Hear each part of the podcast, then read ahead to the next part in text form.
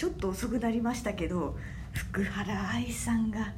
引退を発表されました。お疲れ様でした。いや福原さんといえばもう泣き虫愛ちゃんとかって言われていたとは思うんですけれどもこのねあのね日本女性を代表していいこの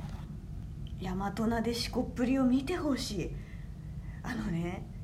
知ってるかな？いや知らないだろうな。福原愛さんが最後引退記者会見を開いたわけですけれどもその時の神エピソードがあります。これ報道されてたりされなかったりするんですけれども私はこここういう理由で引退しますとかっていう発表した後にですよ。その取材が終わった後に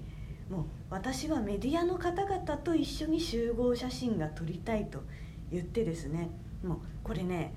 愛ちゃんが自分で集合写真撮りたいっていうふうに自分の思い欲望ですっていうような言い方だったけれども実際はこれがもうファンサービスというかもうファンファンメディアの人別にファンじゃないけどあのサービスだと思う。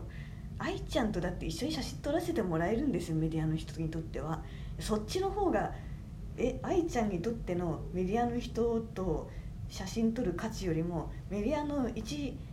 編集部員の福原愛さんと一緒に写真撮れる価値の方が全然大きいと私は思いますからね。で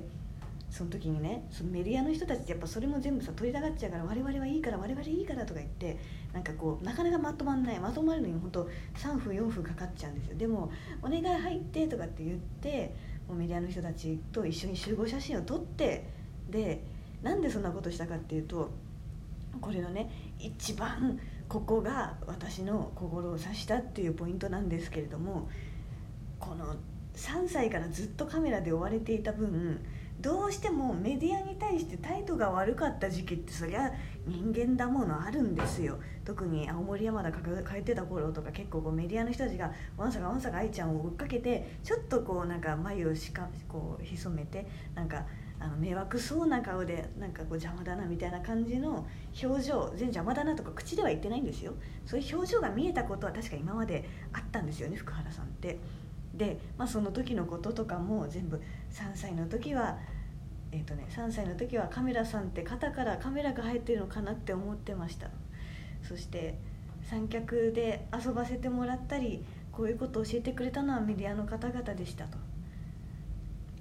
中学校高校の頃は反抗期になってしまい失礼な態度を取ったこともあったと思います。とか言ってなんかそれをこう笑い話にしてくれた。なんかやっぱりこのどうしてもあの気分がね良くない試合に負けた後とかなんかどうしてもこうあの態度悪くなっちゃうスポーツ選手とか有名人っていると思うんですよね。だけどそれをなんか笑い話にできる笑い話になるよ後でとかってその時は言うけど実際に笑い話にしてる人ってすごく少なくて福原さんはそれをちゃんと最後にこう笑い話にあの持っていったというふうに自分でアクションを起こしたところがですねすごく本当にね感動しましたねなんてちょっと報道されてるだけじゃなくてぜひ福原愛引退会見えー、ノーカットとかでなんかぜひメディアの方々と集合写真を撮っているシーンまでぜひ見てほしいななんて思います。はい